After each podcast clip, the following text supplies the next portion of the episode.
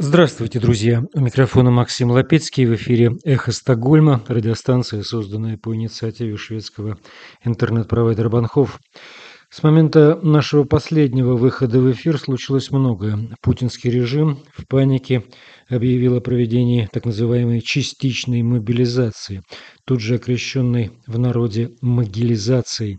Объявлено о проведении референдумов по присоединению к России Донецкой, Луганской области, Херсона, Мелитополя и части Николаевской области, оккупированные российскими войсками, происходит попытка под дулами автоматов игры в плебисциты с очевидной целью украсть украинские территории и потом, украв, начать угрожать ядерной дубиной.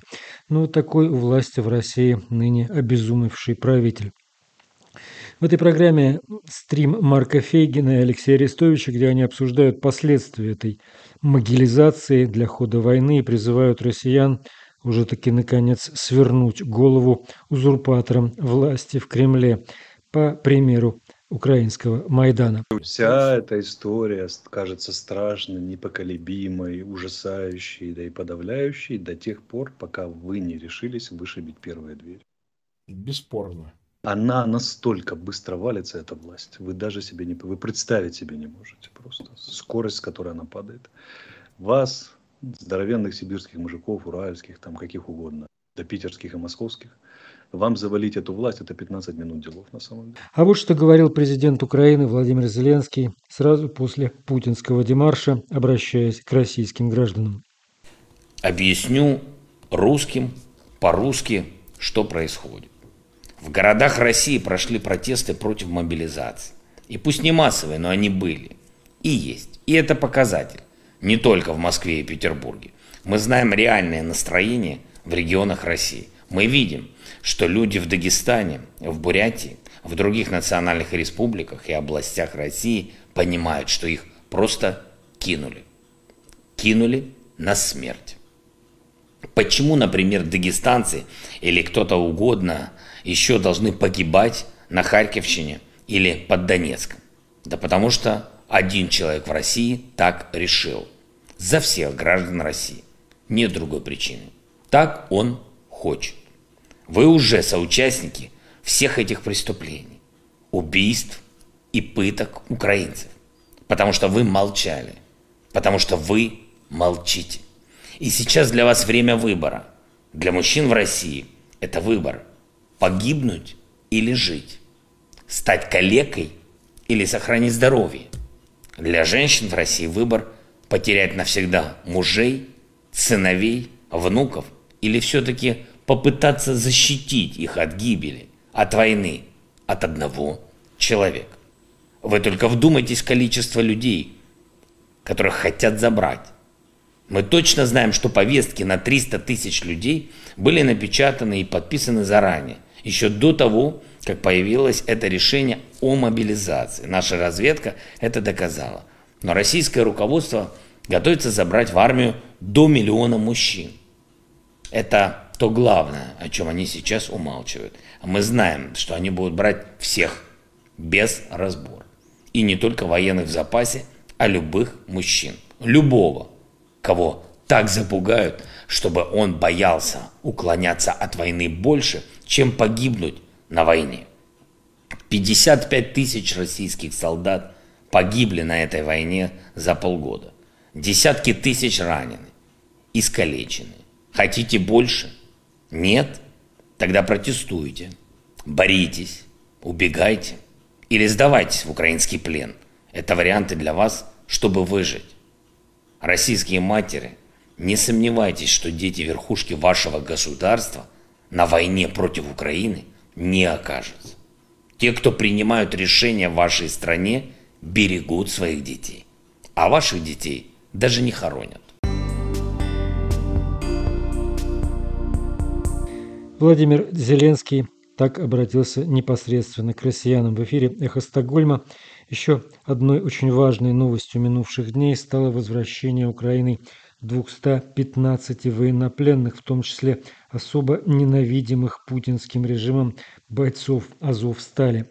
Среди вызволенных из плена командиры полка Азов Денис Прокопенко и Святослав Паламар, медик полка Азов Екатерина Полищук, Михаил Дианов из Тернополя, чьи фотографии из подземелий Азовстали облетели весь мир.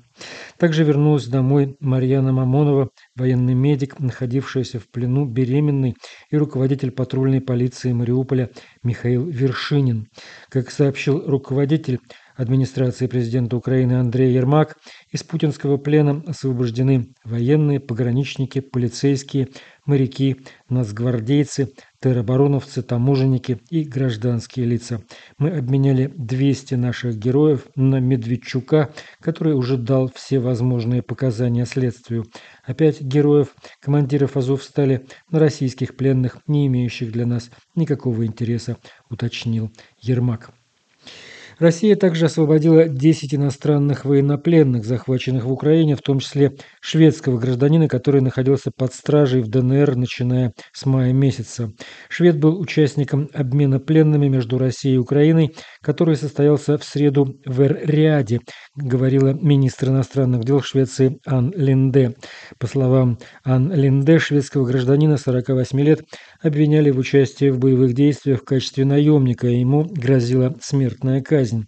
Так называемый суд над шведским гражданином планировалось провести в Донецке в начале октября, сказала Ан Ленде. Переговоры Кремля при посредничестве наследного принца Саудовской Аравии Мухаммед ибн Салман ал-Сауда, по данным агентства Reuters, привели к тому, что Россия освободила 10 военнопленных иностранцев, захваченных в Украине, в том числе попавшего в плен шведа. По данным украинских властей, помимо шведского гражданина, среди освобожденных 5 граждан Великобритании, один хорват, один гражданин Марокко и два американца.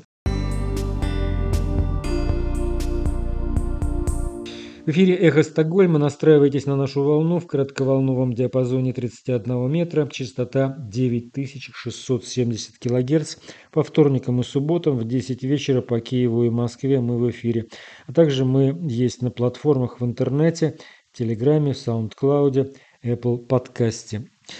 Митрич Дмитрий Чернышов, популярный блогер, ныне один из руководителей так называемого движения сопротивления, пишет – Несколько раз встречал в сети странные комментарии, что как-то нечестно прятаться от военкомов, как-то это не по-мужски уезжать из страны, дескать, пришла беда, отворяй ворота, и как один умрем в борьбе за это, родина, жопа президента зовет.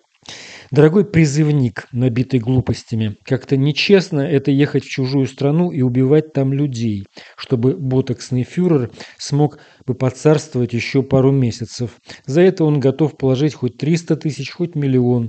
Не свои же, не жалко. Дорогой призывник, подумай своей головой. Украина перемолола вторую армию мира, которая неожиданно и вероломно напала на нее сразу с девяти разных направлений. Армию, которая имела десятикратное преимущество в танках, артиллерии, авиации, флоте, ПВО, нет, во флоте даже не десятикратное. Профессиональную армию, которая готовилась к этой войне несколько лет. Перемолола элиту элит, даже без помощи Запада. Ленд-лиза в первые месяцы практически не было. Потопила флагман, устроила, сбился со счета, сколько Чернобаевок отвоевала за пять дней то, что российская армия брала с чудовищными потерями пять месяцев. И вот сейчас у Путина практически уже не осталось никакой современной техники, а помощь с Запада все прибывает и прибывает. Дорогой призывник, тебя в лучшем случае пару недель погоняют на полигонах, а потом пошлют под Хаймерсы, Байрактары и интеллектуальные снаряды, каждый из которых умнее твоего командира. Пошлют голодного, плохо одетого, хреново вооруженного затыкать прорыв где-нибудь под Херсоном. Родной мой, тебе не светит ничего. Велик шанс, что ты даже не успеешь пострелять из своего раздолбанного автомата Калашникова. Тебя накроет ночью в казарме артиллерии. Это пишет Дмитрий Чернышов, один из руководителей российского движения сопротивления. В эфире «Эхо Стокгольма» и сейчас включаем обещанный стрим правозащитника и публициста Марка Фейгина с советником Офиса президента Украины Алексеем Арестовичем. Дорогие друзья, рад всех приветствовать на канале Фейгин Live. Сегодня четверг, 22 сентября, время 22.00, и, как обычно, мы проводим стрим с Алексеем Арестовичем. Приветствуем, Алексей. Добрый вечер. Да, день 211, и нас уже смотрит под 90 тысяч человек, и больше 15 тысяч поставили лайки.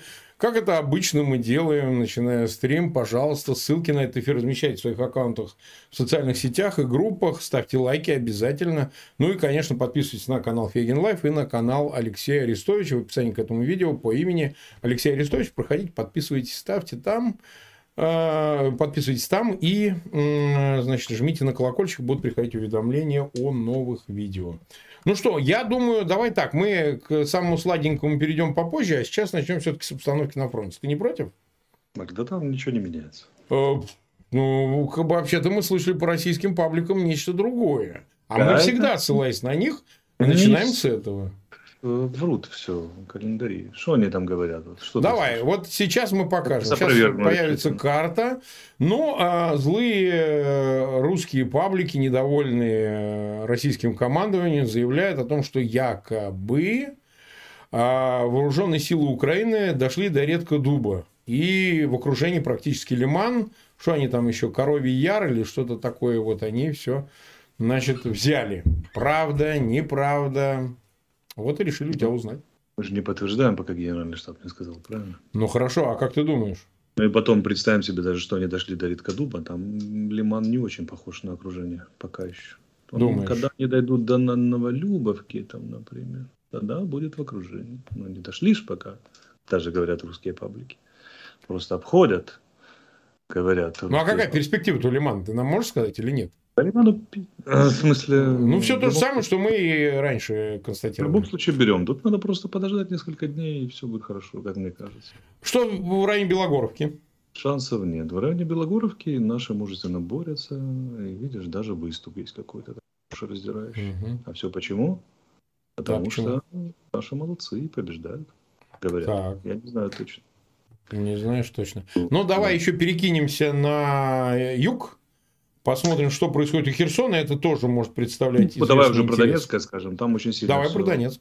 попустилось. Э, единственное, что где эти мужественные парни продолжают атаковать, это Бахмут. Там они прут вовсю. Там, как всегда, создано главное условие их наступления. Это преимущество по э, артиллерии.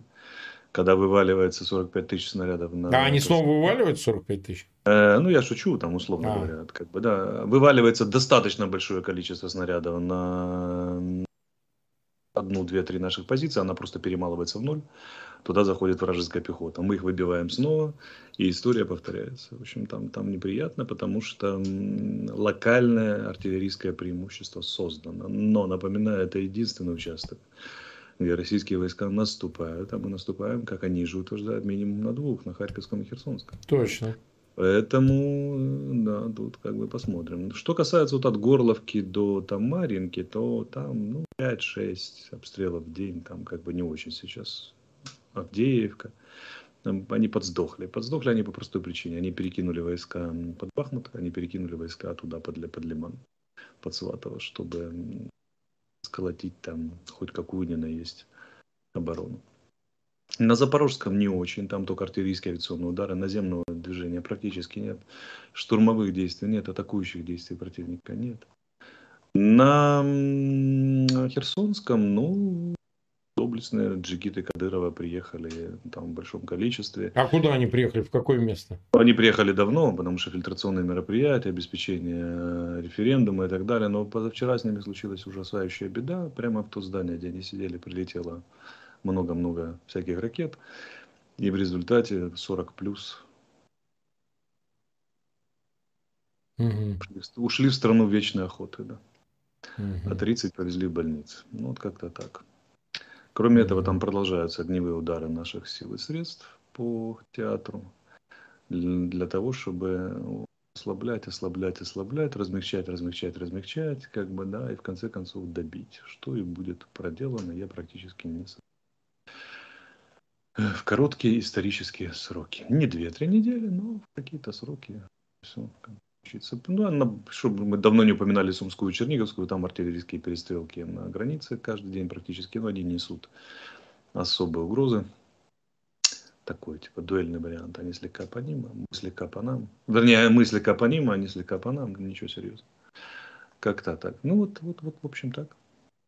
Так, то есть, э, в общем, обстановка такая без э, существенных изменений. Выразимся. Без радикальных изменений, да. Нас избаловала вся Харьковская операция, всем хочется. Да, да, так и есть. И сразу пробежали на 100 километров. Так, к сожалению, редко бывает со временем. Бывает, ну, как мы видим, но редко бывает в современной войне. В основном это длинное, долгое, нудное и кровавое проедание позиций друг друга. Поэтому особенно когда нет решительного превосходства сил Но вот российские войска имеют по артиллерии решительное превосходство в районе Бахмута, и все равно же это все ну, так медленно. Угу. Но оно, это для них, для нас это хорошо, что так медленно. Ну, как-то так.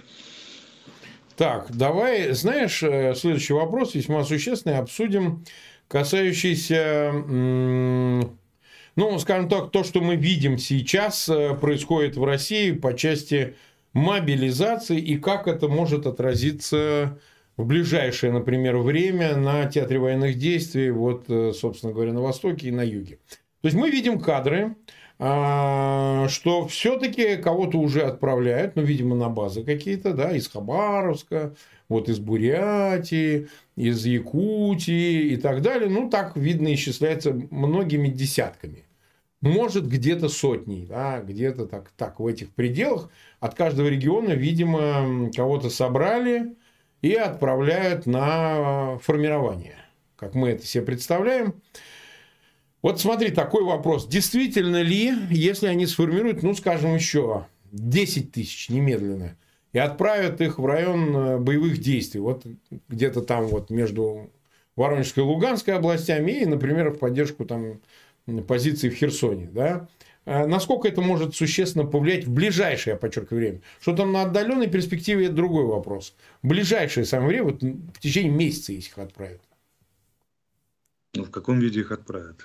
В каком, если скажи нам, в каком если виде? их отправят на пополнение, а по идее должны сделать так, на пополнение российских подразделений, которые выведены на переформирование и восстановление, то есть пополнят россыпью, как маршевое пополнение, то они сократят сроки восстановления и кинут их при условии сохранения кадрового ядра и до, до, там, до, до насыщения резервистами. Ну, в принципе, может быть неприятно, но же вопрос, сколько их там, этих подразделений на выводе, и к чему они готовы. Готовы ли так уже не возвращаться? Судя по тому, что мы видим, пока не очень они готовы. Будем посмотреть. Честно говоря, очень сложно отнестись к этому всерьез, потому что вот такая манера пополнять вызывает очень большие сомнения в эффективности. Очень большие сомнения. Почему? Ну, потому что боеспособность нулевая. Они же демотивированные, раз. Во-вторых, без, без малейшей подготовки сразу в бой э, на эту страшную украинскую войну, про которую все нас, нас, наслышали, с, с неслаженным подразделением, где им никто не объяснил, что к чему и как. Ну, сомнительная история, честно говоря. Очень. Mm-hmm очень сомнительно. Ну, а что ты можешь сказать даже по тем кадрам, которые видят? Много пьяных, много. Ну, пьют вообще всегда. Чтобы в России не пили, я такого отродясь не видел. Но, но это не показатель, так сказать. А, а что показатель, собственно? Вот средний возраст. Он явно такой, знаешь, близко к 40 и за 40. Вот я это вижу. Могу ошибаться. Значит, видно, что ну, таких проще собрать, возможно. Я не знаю. Может быть, э, помоложе, быстрее бегают. А, насколько они могут быть вообще полезны на передовой? Вот просто мне хочется понять. Ну, с одной стороны, мы имеем опыт луганских мобиков, правильно? Там, луганских, которых похватали, там, завязали и так далее. Почему 40-летняя, понятно почему. Потому что молодежь вся смылась. Да. Она более мобильна, более... Мобильна, да. И так далее. А 40-летние, они как-то и плюс, они ближе, они тяготеют к закону, больше к законопослушности. Опять же, это их бред про восстановление СССР, то есть они идеологически где-то близки. В-третьих, ну, для них бега, для мужиков, обремененных семьями, детьми, э, там, это, это особо не вариант. Молодежь без, без семьи, без жены, без детей, там, да, она может петлять, переехать из региона в регион, смыться в Казахстан, а он куда денется. Как бы, да, опять же, когда молодежь ловит, и он э, под уголовной статьей, он быстро становится диссидентом где-то в Монголии и начинает выступать против кровавого путинского режима. Угу. А куда деваться мужику, у которого там семья? Здесь ипотека и все дела. Ну, поэтому у них инерция социальная гораздо больше, их гораздо быстрее ловят там и, и используют. Но луганские и донецкие, они же попадали в подразделения, которые крайне мотивированы и воевали гораздо лучше, чем российские части. мотивированные ЛНРовские, ДНРовские так называемые войска, потому что 8 лет войны, длинный кровавый счет, идеологическая ненависть там, друг к другу и так далее. И так далее. Поэтому, будучи скованные кадровым ядром, они там более-менее показывали результаты. Кстати, и мобики тоже. Некоторые луганские и донецкие мобики сражаются лучше, чем кадровые российские части. Ты говорил об этом, что да. звучит странно. Да, но их и выбивают, соответственно, в большом количестве. Теперь другой вопрос. Да не, не странно, все понятно. Если у тебя восьмилетний опыт, ну, что, что такое российские войска, которые сюда зашли? Где они воевали, скажи, пожалуйста, предыдущие Да нет, понятно, что нигде. Ну, часть, часть была в конфликте низкой интенсивности у нас же, часть была в Сирии, где, а, стах, какие страшные бои с тапочниками, там, Бармалей. Ну, да, да, да. А тут полноценная общевойсковая война на Европейском театре. С авиацией, с обеих сторон, с артиллерией и так далее. Значит, эм, получается, что не очень мотивированные мобилизованные российские пойдут в не очень мотивированные российские части. Ну, такой успех возможен только вот как сейчас под Бахмутом, когда они лупят, блин, семью батареями по одному взводному опорному пункту или ротному. Тогда, конечно, да, перемешивая там все в ноль, они мы получают шанс двигаться дальше. Но этому сейчас всей российской армии, всей ее мощи хватает на то, чтобы делать так на 30 километрах. А фронт 1390. Ну, посмотрим. Очень трудно оценить их реальную боеспособность, очень трудно оценить. Вступят в бой, мы посмотрим. Я скептик. Я понимаю, что такое создать подразделение. Индивидуальная подготовка бойца, слаживание в составе отделения, слаживание в составе взвода, боевое слаживание в составе роты, боевое слаживание в составе батальона, боевое слаживание в составе бригады. Это, знаете ли, курс подготовки «Мама дорогая». Даже там все нафиг сокращать, по военному времени это занимает никак не меньше двух-трех месяцев. Ну, вот. Я не говорю о том же, что вся емкость российских центров подготовки 60-90 человек вообще по всей России, 90 тысяч человек по всей России. Ну, хрен, хрен кто их куда там пошлет, или, или только часть. Опять же, не все пойдут в боевые подразделения, часть пойдет на всякие ремонтные специальности, там пополнение, всякие тыл там и прочая, прочая ерунда. В общем, сколько их оказалось? Рекорд был, я же говорю, рекорд был, когда добровольцы отмобилизовали Центральной России, через три дня они были на линии фронта. Но это же добровольцы, с мобилизованными так не совсем пойдет. Ну вот. Посмотрим. Сколько не они знаю. могут выставить? Вот, э, скажем, в течение двух месяцев. Вот так скажем. Ну, в 50 тысяч месяцев. соберут? 50 тысяч соберут, на твой взгляд? Да, но выставить, собрать это не значит выставить еще, Марк. Угу. Понимаешь, ну, да, даже собрать на полигонах, но они ж, ну, какой-то минимум они должны показывать. Опять же, ну хорошо, первая волна насытила уже существующее подразделение, а вторую куда делать? Из них надо создавать новые подразделения, правильно? Разворачивать какие-то остатки кадрированных частей. Где-то им надо технику доставать. А российская армия использовала 60% своих хранилищ вооружения военной техники. Уже. Гноильни вот эти для техники. Там хрен ее поднимешь, а если ее поднимешь с хранения, то она там проползет, да и умрет километр. Мы это все проходили в 2014 году. Поэтому, ну, это все будет иметь статус ОБ, ограниченно боеспособное. Поэтому, ну, до какой-то степени, вторым эшелоном, на направлении каких-то ударов либо обороны, в глубине, там, ну да, формально будут насыщены войска, насыщены боевые порядки, реально их боеспособность, ну, я очень сильно сомневаюсь. Ну, они могут выставить 15, 20, может 30 БТГ с пополнения, которые вывели на территорию России и пополнили мы мобиками. Но сейчас у них 107 или 110 БТГ на нашей территории приблизительно. Ну, плюс 30, ну, на треть, да, какой-то там беспос... Ну, наверное, окажет какое-то влияние. Посмотрим, не знаю, честно. Вот очень трудно. Слишком много переменных, нельзя сказать сколько. Я скептик. Я повторюсь, я знаю, что такое сделать из там, людей военный организм, это можно убиться, чтобы он по-настоящему начал работать. Да, убиться даже когда тебе все помогают, а когда все еще мешает, традиционно российский бардак, там, да, всякое такое, отсутствие времени на подготовку, отсутствие должного количества боеприпасов, техники, информационных средств, всего остального, младшего комсостава, там, полигонов и про это. Там, научитесь в бою. Будут учить по принципу научитесь в бою. Мы, мы таких видели, даже, мобили, даже те, которые мотивированно приезжали, обычно в течение недели 30% убиты Ну да. Вот это обучение в бою, да.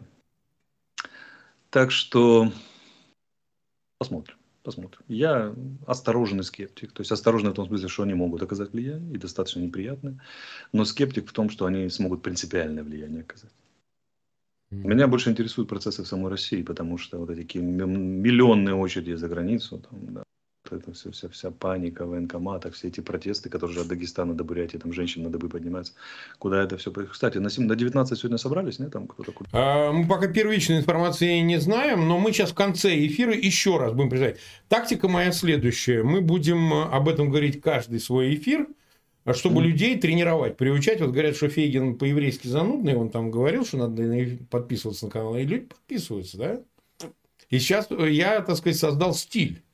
Куда я не прихожу, все призывают на каналах подписываться. Вот если мы будем постоянно говорить, выходите, выходите, выходите, не важно, что поначалу не идет, оно пойдет. Но мы сейчас в конце об этом еще раз проанализируем. Ну, смотри, Просто, да, у, меня, да. у меня мысль родилась. Ну вот смотри, в Херсоне в двух зданиях было около 70 кадыровцев. Прилетели Хаймарс, стало 40 трупов, 30 раненых. Да. Везут 300 мобилизованных, будет 200 трупов. Куда-то размещать надо. Раненых. А соотношение будет тоже. Ты да. же понимаешь, размещать будут конечно, по, конечно. по школам, по, по, по объектам, которые способны вместить человек. Мы их всех знаем наперечет, это наша земля, мы знаем каждый квадратный дециметр. Они не успели туда приехать, мы уже знаем, что они будут там. Ну, заселились, прилетело до 8 хеймарсов, закрыло, закрыло да, вопрос. Да, да, до, я об этом же. Учили их, не учили, ты же понимаешь, это дело такое, как бы больше мяса, легче попадать. Поэтому это очень сомнительная дурная история с их стороны, честно говоря. Я не, другое ну, скажу. Ну, давай, давай. Угу. Я скажу, что я понял, где идеальное место для бунта в России. Ну, скажи, где это? Ну, в, в украинском Крыму. Так. Смотри, как интересно получается. Там можно опереться на местных. Местные думают, что мы их всех записали в 2014 году предателей. Ну, так у них есть отличный шанс доказать свою, как это, верность Доказать Украине. обратное. Сбунтовавшись, да. Во-вторых, там есть крымские татары, у которых есть шанс сбунтоваться. А там уже Турция будет, смотри. Ну, их чуть меньше 300 да. тысяч. Там, да, ну, тем не менее. В-третьих, если Крым – это остров фактически, то мы же понимаем, что оборонять перешеек и мост гораздо легче, чем, например, Пермскую губернию, которая открыта угу. со всех сторон. Угу. На Росгвардии, которая пытается тебя согнать в военкомат. И теоретически я могу посоветовать всем желающим реально протестовать, ехать в Крым и протестовать там. Опять же, генерал Ходжес сказал, что если что, что не так, удары будем наносить по Черноморскому флоту, в том числе по базе, базам Черноморского флота. Сразу решена проблема военного сопротивления протестующих, военного подавления. В общем, там идеальная база. Короче, дорогие россияне, хотите всерьез бунтовать и не соглашаться, давайте в Крым. Там и мы близко, и условия самые лучшие со всех сторон, и НАТО проклятое близко в виде флота авиации, и, значит, этот самый, уже обещано снести, и Крымский мост перекрыть, там гораздо проще перешеек, и украинцев очень много, и татар очень много. Лучшего места не найдешь. Поднимайте Крым на уши, бунтуйте. Все, вот не можешь сбежать в Монголию или Финляндию, езжай в Крым. Кстати, а что все ломятся в Финляндию? Это же страна НАТО. Что ж, Владимир Владимирович соврал? НАТО угрожает России, а россияне пытаются сбежать в НАТО? Как это-то в страну надо? Как же ж так получается? А как же деды воевали? Как же вот надо побороться за, с НАТО и за свободу у матушки? Угу. Вот, кстати, Буйнакск. Мне прямо с Буйнакска сейчас пишут. Видишь, да, из Дагестана. Так. Да, ловят людей, грузят в автобус, в Чечню везут на обучение, забирают э, бывших контрактников, отказников и кто уволился. На днях знакомый приехал в отпуск на две недели оттуда. Официально, говорит, 85 э, человек погибших и 950 пропавших без вести. И 1500 отказников. Это одна буйнакская бригада. Это бригада да, она, кстати, известная, это Буйнакск, ее взрывали в свое время. Да, бригады не существует. Поэтому ну, такого все будет все больше. Понимаешь, что это выльется? Они пройдут все круги ада, эти мужики. Бухие приедут, их там дадут по голове, перегреют лопатой поперек спины, заставят там кого-то опустят, кого-то побьют, значит, э, пинками загонят на этот самый фронт. А на фронте все совсем иначе. На ну, фронте конечно. целый, целый большой батальон, есть там 100 кадровых, и есть командир батальона, и вас 400 мобилизованных. Ночь. Украинская степь холодно, голодно, не жрем. Э, лупит украинская артиллерия. Украинцы выходят на связь и стебут в радиоэфире и говорят, сдавайтесь. И вот эти после пятого дня обстрелов, что думают, и, и, и не едения, что думают 400 мужиков? Они думают, нас 400, а этих придурков в 4 раза меньше. Да. Военной прокуратуры рядом нет. Военной полиции там или что у вас там рядом нет. Как ну, большое начальство полиция? далеко, а если оно и приедет, то блин, ты, ты вооружен. И вот там расклады начинают меняться. Я бунты фронтовых частей я предвижу гораздо более сказать, явно, вижу взором гораздо более ясно, прозреваю, нежели бунты там, например, там возле военкоматов, или, хотя и такие уже есть. Ребята, бунтовать на фронте гораздо легче, комфортнее и безопаснее. Более того, я вам скажу, это считайте это официальный привет от украинского командования. Вот сейчас говорю официально. По бунтующим частям не стреляем. Угу. Вы бунтуете, мы в вас не стреляем. Уловили? Не бунтуете, стреляем. Хочешь Хаймарс в голову? Не бунтуй. Не хочешь Хаймарс в голову? Хочешь помощь украинской стороны? Бунтуй. Более того, если на, на ваше подавление поедут какие-то части, весь огонь мы сосредоточим на них. Поможем вам бунтовать. Угу. Услышали, да? Угу. Не все на нашу сторону давайте. Так, ну не знаю, сколько из 4, 436 тысяч сейчас нас смотрят таких, кто планирует бунтовать. Но 110 тысяч э, поставили лайки, видимо, те, кто собирается бунтовать. Ну, я призываю размещать ссылки на этот эфир в своих аккаунтах в социальных сетях, особенно те, кто бунтовать-то точно собирается. Вот смотри, какой вопрос. А, ведь э, при такой массе все равно нужны заградотряды. Как их не назови, да? Потому что ты получаешь а, в общем, непредсказуемую среду, которую вот сейчас я смотрю, вот паблики там они размещают эти видео, где они выпивают там за, там, за фронт, мы туда все ребята двигаемся, туда-сюда. Но действительно, это валенки, которые не понимают, что происходит, потому что у них представление как о сборах. Я вот вспомнил фильм, был замечательный, по-моему, Абдрашитова. Помнишь? «Парад планет» с Борисовым. Да, отличный фильм. Гениальный. Превосходная картина, где, где гениальный они... Гениально. Но она другая, она про другое. Но но это ощущение, что они там на сельской дискотеке и, значит, переспали с девочками, и плюс все это парад планет они, значит, поймали. Вот представление мужичков, как в мужском клубе, когда они собираются, вот приблизительно такое я вот ловлю ощущение вот этой публики полупартизанской, которая едет на фронт, думая, что там будет приблизительно что-то среднее вот такое. Они даже не понимают, что там, понимаешь? И некому объяснить, и они не интересуются пока еще большинство из вас, к сожалению, к сожалению, не успеет научиться различать прилет 120-миллиметровой мины, 152-миллиметрового снаряда, там, и, например, там, ракеты Хаймарсу или Бурагану. Не успеет. Ну да. Понимаете, да? Уже умрет и не успеет. Это все очень быстро происходит. Вы не представляете, насколько, что поражает во время войны. Вот первое, самое сильное впечатление, с, с кем я не говорил, вот со мной, например, это было, насколько быстро все происходит. Все быстро. Нет, сейчас то особенно. Мы разговариваем, это просто вот буквально разговариваем, щелк, 5 секунд, все, кругом тела лежат и дым стелется просто. И ты не понимаешь, как ты живой остался. Там вообще. Да, да что 5 секунд, секунда, две. Моментально. Все. Ты только что с ним говорил, все, он труп, и не, и не он один такой. А может и ты труп, смотря как повезет. Поэтому эта история очень, как это, так нет, не как, они, не, они, не как в кино. Не, не как в кино. Они же не понимают, что это война уже 21 века, и вот такое количество большое жертв, да, ну, потери, всего остального, оно же объясняется именно использованием ну, современных вооружений в том числе. Все-таки надо понимать, что то, что раньше убивало одного человека, сейчас убивает сто. Поэтому соотношения меняются. И, и, и это никому не понятно. Вот этого никто не понимает. Это Хлоп... Несколько хлопков в воздухе. Это и да, и уже... И как... Кто с вами ехал из Перми, уже нет живых. Понимаете? Нет живых. Да. Одни осколочки полетели россыпью и фонтан пуль например, и все, и тебя нет. Но просто я к тому, что а, вот знаете, заградотряд понадобится, потому что кто-то начнет бежать, кто-то охереет сразу, потому что увидев все такое, знаешь, э, это не карамелька, прямо скажем.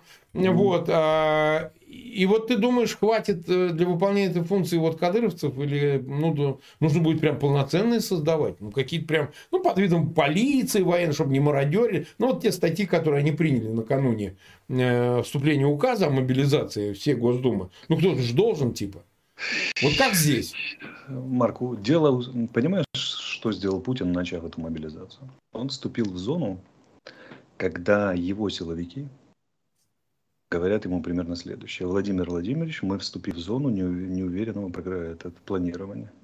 Нельзя предсказать, как события будут развиваться. Слишком много неизвестных. В частности, потенциал протеста никто измерить реально не может. Соцопрос ты не проведешь, будь вы бунтовать или нет, правильно? Перед отправкой на фронт и так далее. Тут даже формальные показатели не существуют. Они не знают. Он от них требует прогноза. Они не знают, и мы не знаем, что будет. Но я могу сказать следующее, что если бунты начинаются вооруженных частей на линии фронта, их задолбутся усмирять любые ну, понятно. В любом количестве. Но опять же, а что такое заградотряды? Вот если ты 150 человек, тысяч человек посылаешь воевать, сколько тебе нужно заградотрядов, чтобы они боялись? Ну, меньше тысячи вообще бессмысленно. А какой меньше? Тысяч двадцать тебе надо, чтобы на Не, ну это, это, это, это некому воевать будет, они за А где их брать? Или они решили тогда так, 100, 300 призываем, 150 воюют, 150 за отрядах как бы их удержат, а потом они меняются местами. Как, как, как это, чтобы... Это очень непростая история. Ни Кадыров, ни там, ни Росгвардия не наберет такое количество людей. Ну и потом, ну вот, а что такое заградотряд? Механизированный батальон, 30 БМП, какая-нибудь рота танков на усиление, 10 штук, там рода 120-миллиметровые минометы, и тут приезжает заградотряд с чем? С пулеметами? Ну, это не, за, не заградотряды для, для, для, стрел, да. для стрелковых подразделений времен Первой мира 41 года.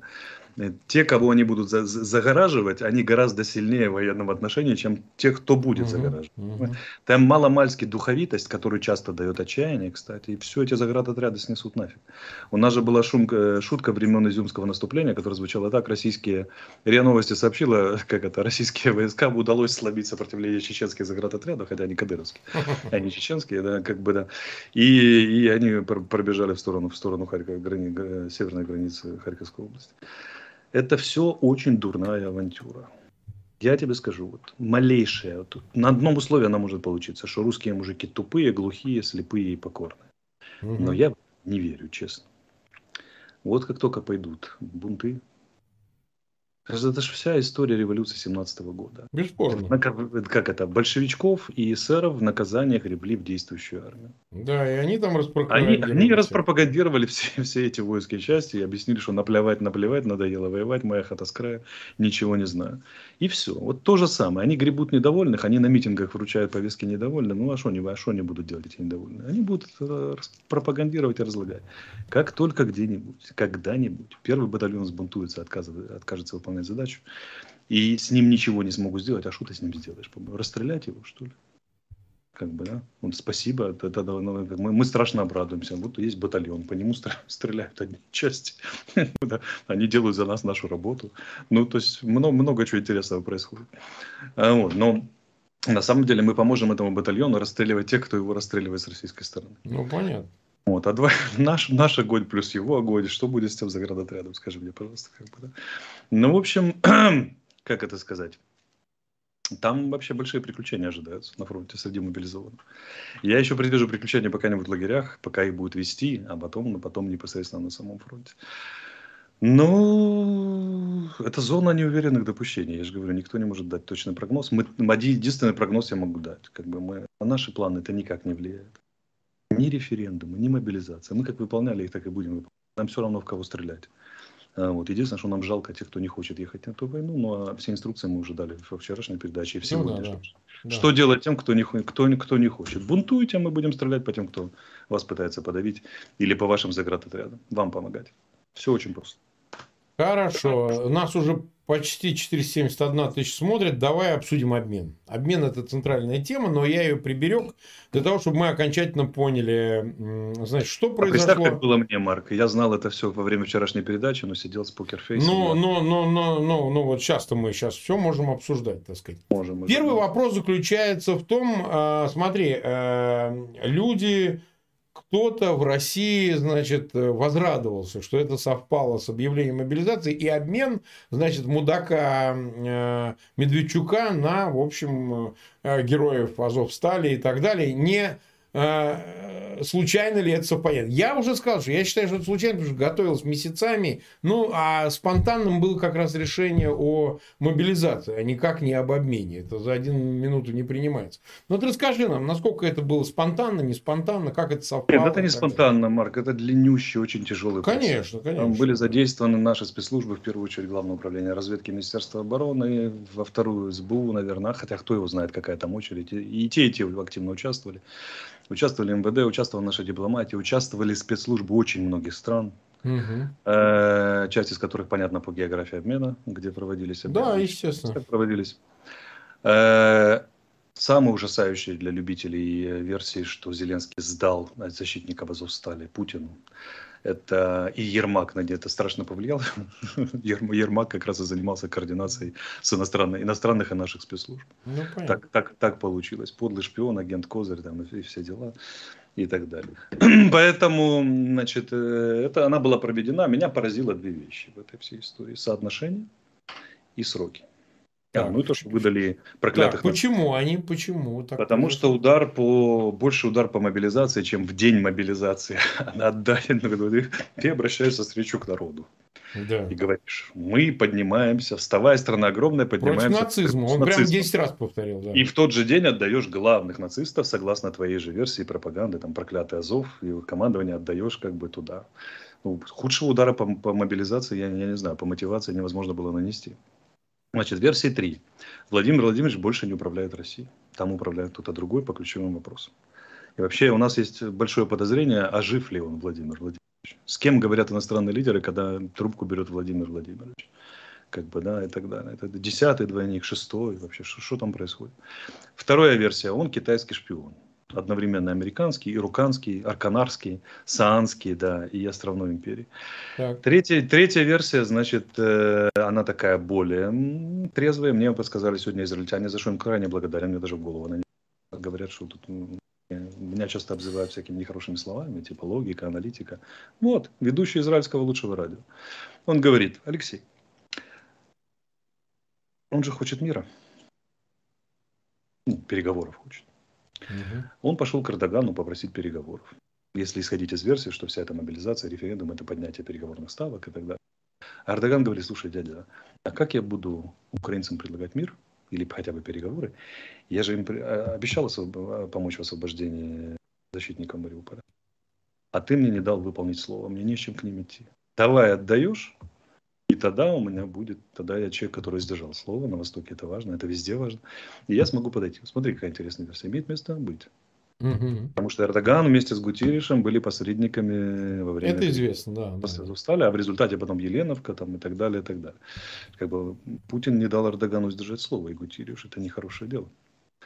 Поэтому, ну, вполне могло так и произойти. Я даже был слегка шарашен, когда он мне сказал, подумал, насколько просто и логично она могла приходит. Но первые две я все равно не сбрасываю со счетов. Потому что, несмотря на то, что Эрдогану Путин мог по по помочь выполнить слово, но все-таки в день разглашения борьбы с нацизмом он пустил... Не, но, но, но это совпало все-таки, это совпало, могло ну, совпасть по-другому. Это значит, они вообще, вообще не этот самый, не управляют. Ну, а что, вообще, вообще не отдупляют. То есть это любопытная стадия разложения. То есть это, это четко выглядит как потеря управления правая рука не знает, что делает левая. Кто занимался обменом, они не знали, что будут указы и выступление про референдум. Обменом занимается лично Владимир Владимирович со времен Ну, это понятно. ну, это считает, понятно. И так далее. Значит, что нету Владимира Владимировича дорогого? Нет, Слушай, ну, а если, Марк, ну, а если его нет? Да. Ну, ну, как, как, же леги... как, как легитимное представительство российского народа? Как вот ядерная кнопка? Кто представляет страну в ООН, на международной арене? Вообще, что, что у вас там происходит, простите? Но, не знаю, это какая-то радикальная версия. Ты мне скажи, а соотношение все-таки Медведчук и минимум пятеро... Минимум да ладно, минимум пятеро. Мы командиров. поменяли 215 на 55. 215 на 55. Ну, Один плюс Медведчук. Из них 128 офицеров. То есть да. Весь кадр состав забрали. Потом поменяем всех остальных. Кстати, это не означает, что усилия прекращены. Наоборот, настаиваем работаем и так далее, и так далее. Ну вот что, что это, как они могли это допустить? Зачем, вот Медведчук, он ценен или нет? Вот вопрос. Нам? Нет, мы... да нам какой он, иметь в виду Путин. Не знаю. Мы его, мы его выпотрошили, честно. Он рассказал все, что мог вообще. Он вообще все рассказал? Вообще все. все что а он сдал мог... явки, пароли, агентуру. Благодаря нему взяли такое количество агентурных сетей, что ты даже не представляешь. Да. да. То есть он, в общем, крыса, как бы, по представлениям того же Путина.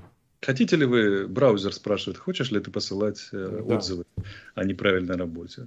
Хочу, ебать ты крыса, да? Ага. Как да? Вот Медведчук это как раз это, это, эта история. Он, а это все э, записано на видео, это же не просто Конечно, все задокументировано, по крайней мере, так говорит Служба Божьей Украины. это раз. Во-вторых, у него конфисковали вообще все, что могли.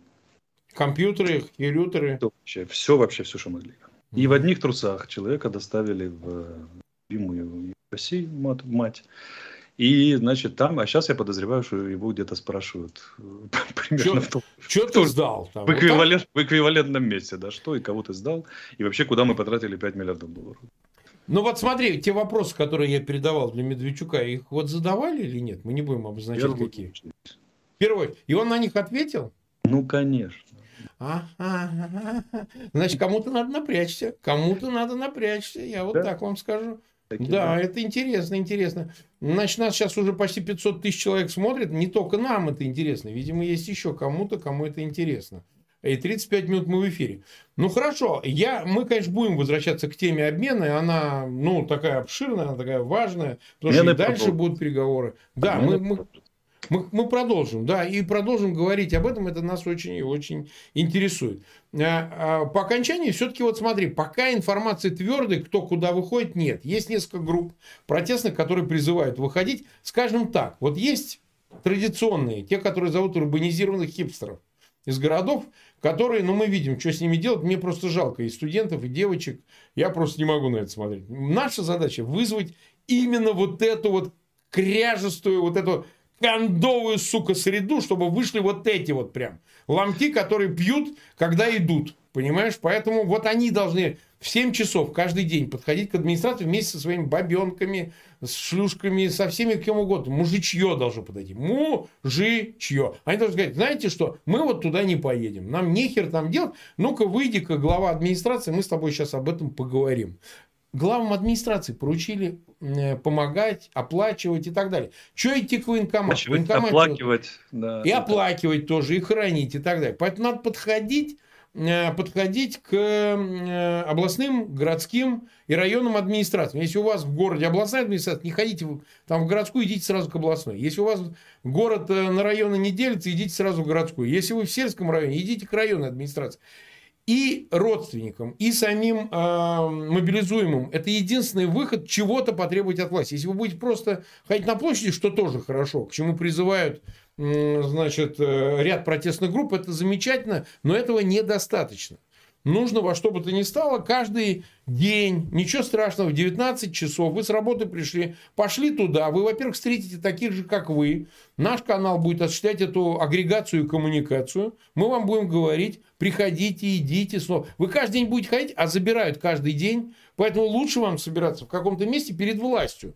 В какой-то момент вы в этого здания войдете, Понимаете? Вы в него войдете и сами станете властью, и сами будете решать, отправляться мобилизован, не отправляться. Но это, мне кажется, лучше. Это нельзя сделать за один митинг. Мы видели, чем они кончаются. Послушайте, Нужно блокировать администрации. Вот это единственный шаг. Послушайте участника двух Майданов. О да, о да, в том числе. Вся эта история кажется страшной, непоколебимой, ужасающей, да и подавляющей до тех пор, пока вы не решились вышибить первые двери.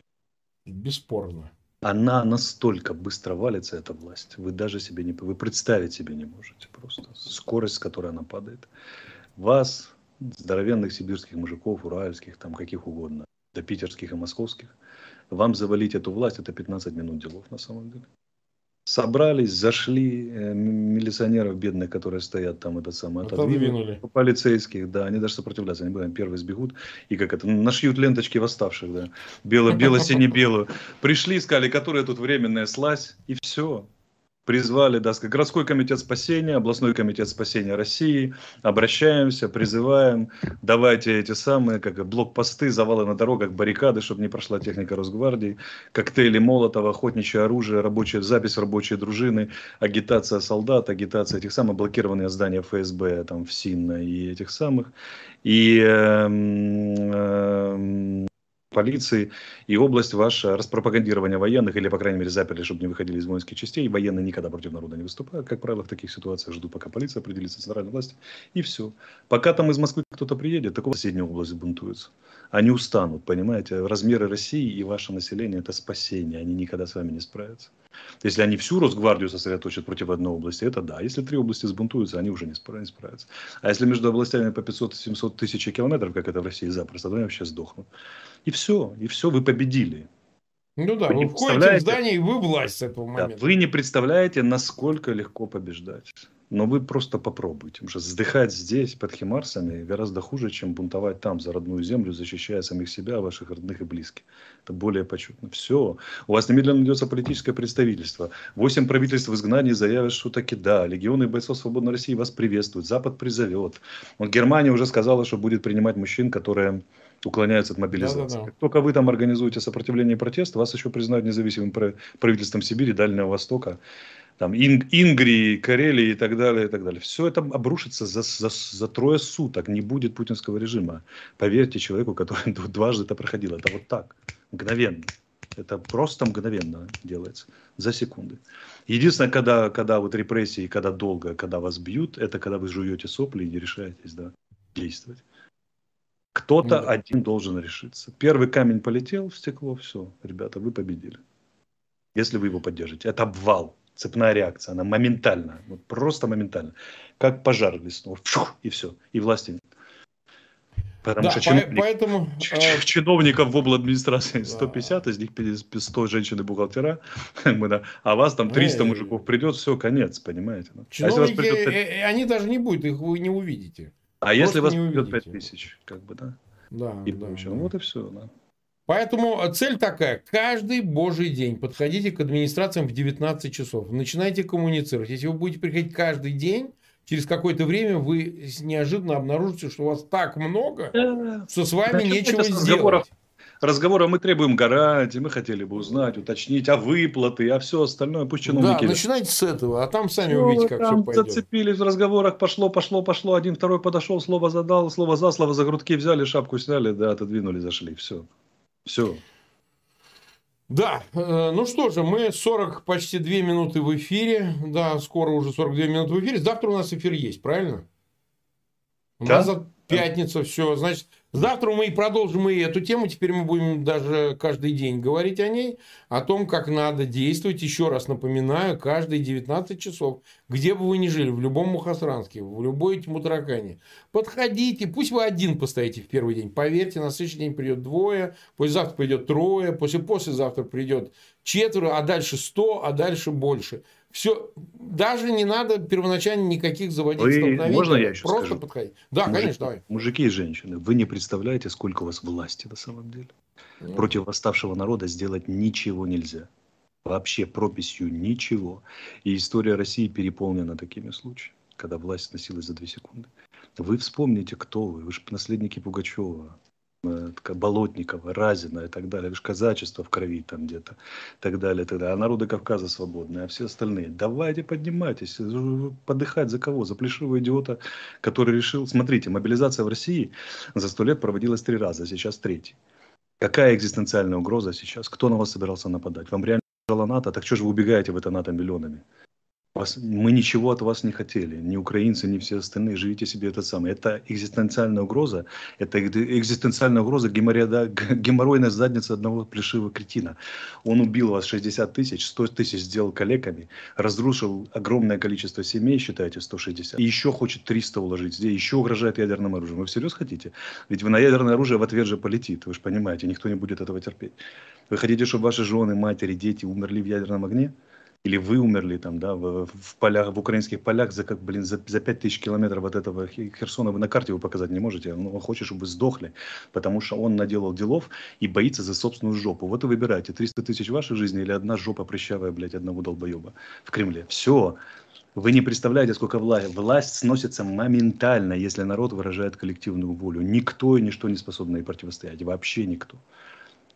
Просто выберите, ты сдохнешь или сдохнет чиновник райадминистрации. Да даже не сдохнет, за шкирку его возьмите, отодвиньте, на этом все, его даже убивать не надо. Там просто отодвинули все. Он, он глаза на вас побоится поднять. Он убежит там, как это, роняя портки, потому что, ну, ну что такое, когда подошло реально, там, я не знаю, 500 40-летних мужиков, да, которые за свое, за семьи, за, за, за родное, за, за этот, все. Вы же не, вы же, вы же, как это, вы же есть сила России настоящая, настоящая от земли, ну, неужели вы покорно пойдете на бойню? Ну, слушайте, как бы докажите, что Россия – это страна людей с достоинством, что это не абыш. На вас весь мир смотрит, мы вас все поддержим.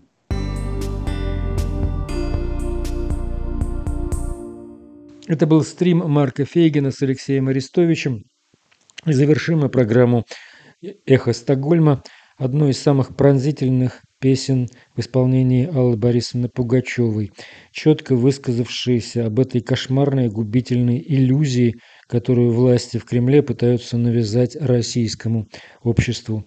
Уж сколько их упало в нашу землю. Стихи Марины Цветаевой. Всего доброго, друзья. Слушайте «Эхо Стокгольма» на коротких волнах 9670 кГц по вторникам и субботам в 10 по Киеву и Москве. И бегите от военкомов, юные российские друзья. Бегите, как можете.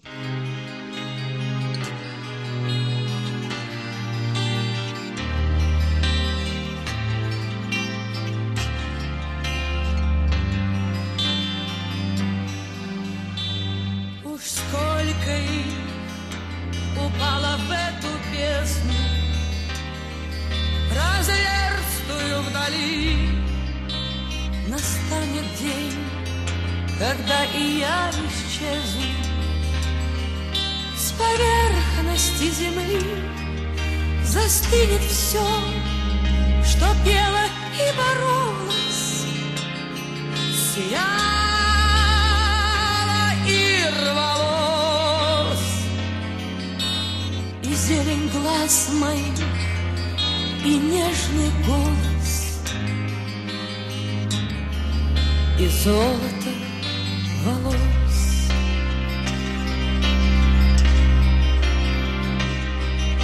И будет жизнь с ее насущным хлебом, Забывчивостью дня, И будет все, как будто бы под небом. И не было меня изменчивой, как дети в каждой мине. И так недолго злой, любивший час, когда дрова в камине становятся золой виолончель и кавалькады в чаще и колокол в селе. Меня такой живой настоящий. На ласковой земле К вам всем, что мне Ни в чем не знавшие меры. Чужие и свои. Я обращаюсь с требованием веры и с просьбой о любви.